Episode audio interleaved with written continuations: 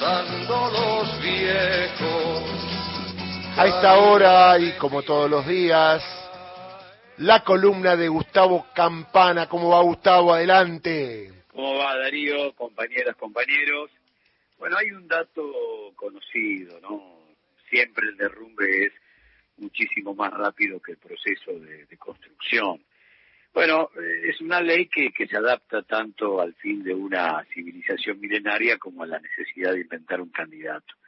Pero además, el final se acelera muchísimo si, los cimientos son frágiles, son de papel.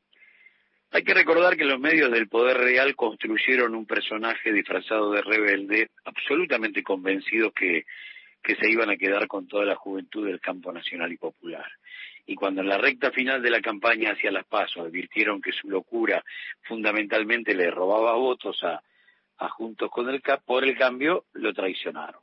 Un gesto que, que creció muchísimo después de la derrota de la primera vuelta. A los padres políticos de esta criatura se sumaron eh, dirigentes de todo el arco conservador, operadores mediáticos, los autopercibidos intelectuales de la derecha, y le apuntaron con los mismos misiles que le habían prometido para, para después combatir al oficialismo, ¿no? Bueno, el macrismo le copó la casa y el poder real demostró una vez más su, su fuerza cuando un candidato que no pudo sobrevivir a las elecciones de 2019 y lograr un segundo mandato y que este año en las encuestas estuvo tan abajo que ni siquiera se pudo presentar, bueno, ese tipo fue el encargado de mandar a dormir al garage a Miley y le dijo quédate ahí y espera mis órdenes. En ese proyecto absolutamente personal, Macri rompió juntos por el cambio y el matrimonio por, por conveniencia terminó con, con el amor profesado a Miley de un sector de nuestra sociedad que soñó con dólares a cualquier precio, ¿no? Eh, es un porcentaje no menor, es importante, no es mayoritario, pero pesa. Ese porcentaje que soñó dólares a cualquier precio, lo hizo a cambio de fingir sordera ante la motosierra, ante la venta de órganos, ante la muerte de la educación y la salud pública, ante la entrega de Malvinas, ante la contaminación de los ríos, ante la privatización de los mares, ante los mensajes misóginos, ante todas las metáforas repletas de perversiones sexuales, los consejos de un perro muerto, y un montón de etcéteras absolutamente delirantes.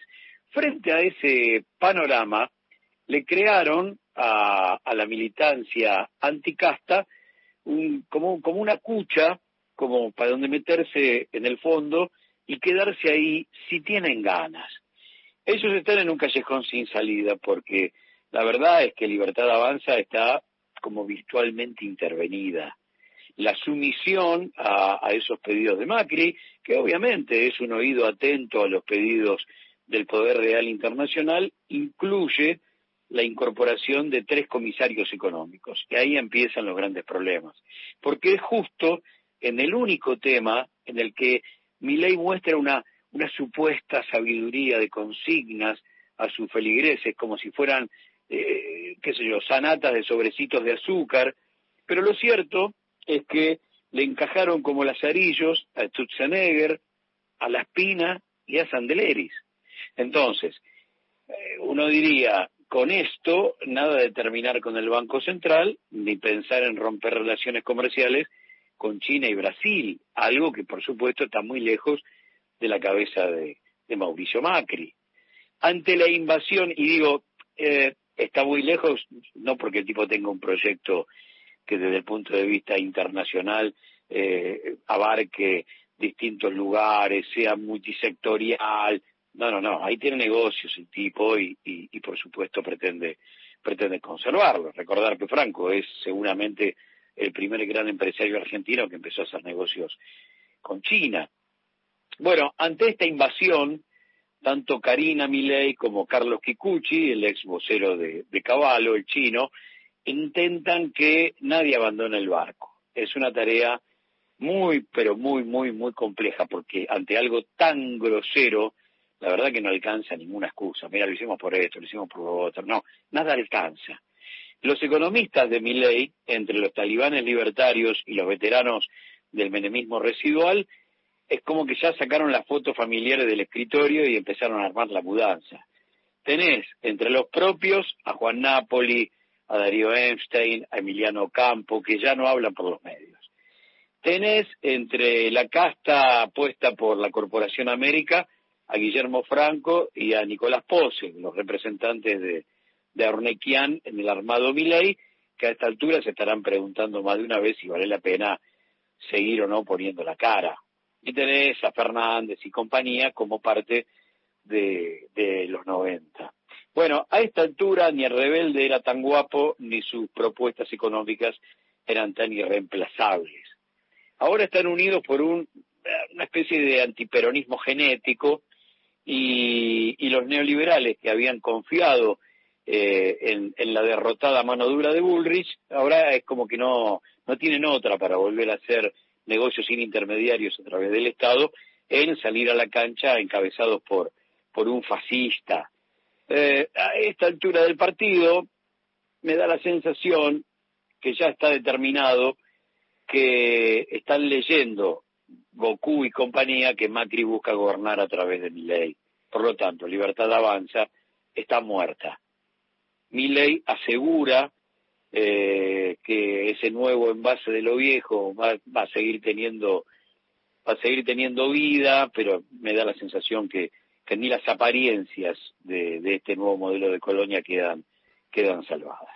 Hay títere, porque hay titiritero, y aparece ahora en la campaña más loca de la derecha algo que es, realmente la transforma cada vez en, en, más inestable. Primero habíamos dicho que era la más loca de la historia porque habían expuesto demasiado sus sueños inconfesables e intentaban endulzar los oídos del electorado diciendo te voy a sacar derechos, bien la represión, bien. Bueno, ahora se suma eh, un dato que estuvimos trabajando, me parece, el, el, el lunes, que es cómo Milei traicionó a sus votantes antes de ir a las urnas, ahora en la segunda vuelta. Este sí, es un dato que, que se escapa del manual del traidor, que generalmente lo hace después, nunca lo hace, nunca lo hace antes. Y estoy recordando dentro de esas traiciones cuando Felipe González es presidente por primera vez del gobierno español y llega con una enorme promesa de campaña. No vamos a entrar a la OTAN. España no entra a la OTAN. España no es furgón de cola de la locomotora de Inglaterra y compañía, no entramos en la OTAN. Bueno, pocos meses después de asumir, cadena nacional, señoras y señores, quiero comunicarles a todos que España ingresa en la OTAN. Y de esa manera, obviamente, empieza a derrumbarse ese sueño que fue girando a la derecha cada vez a mayor velocidad con el paso del tiempo. Cuando eso sucede, el presidente de la CGT española, la, ligada al socialismo, le pide una reunión. Y cuando sale, recordó que el nombre de, de, de guerra de, de Felipe González en la clandestinidad cuando Franco estaba vivo era Isidoro. Entonces le pusieron todos los micrófonos y le preguntaron, y maestro, ¿cómo fue la cosa? Y entonces el, el dirigente dijo, Isidoro ha muerto. Tan muerto, tan muerto como la libertad avanza, de la que quedó apenas un rótulo, un título. Ahora el asunto es soñar, soñar con mi ley al gobierno para que Macri una vez más llegue al poder. Por lo tanto, me pongo en, en la piel de, de, Goku y entiendo perfectamente su enorme desilusión. Le habían contado que era parte de lo nuevo y nunca nos escuchó que nosotros le gritábamos que en realidad lo que se estaba militando era lo viejo, pero despeinado. Hay entonces, Darío, títere, porque como canta Serrat, hay titiritero. Y es el mundo como un vagabundo va titiritero. Viene de muy lejos, cruzando los viejos caminos de piedra. Es de aquella raza La columna de Gustavo Campana. Un abrazo, amigo.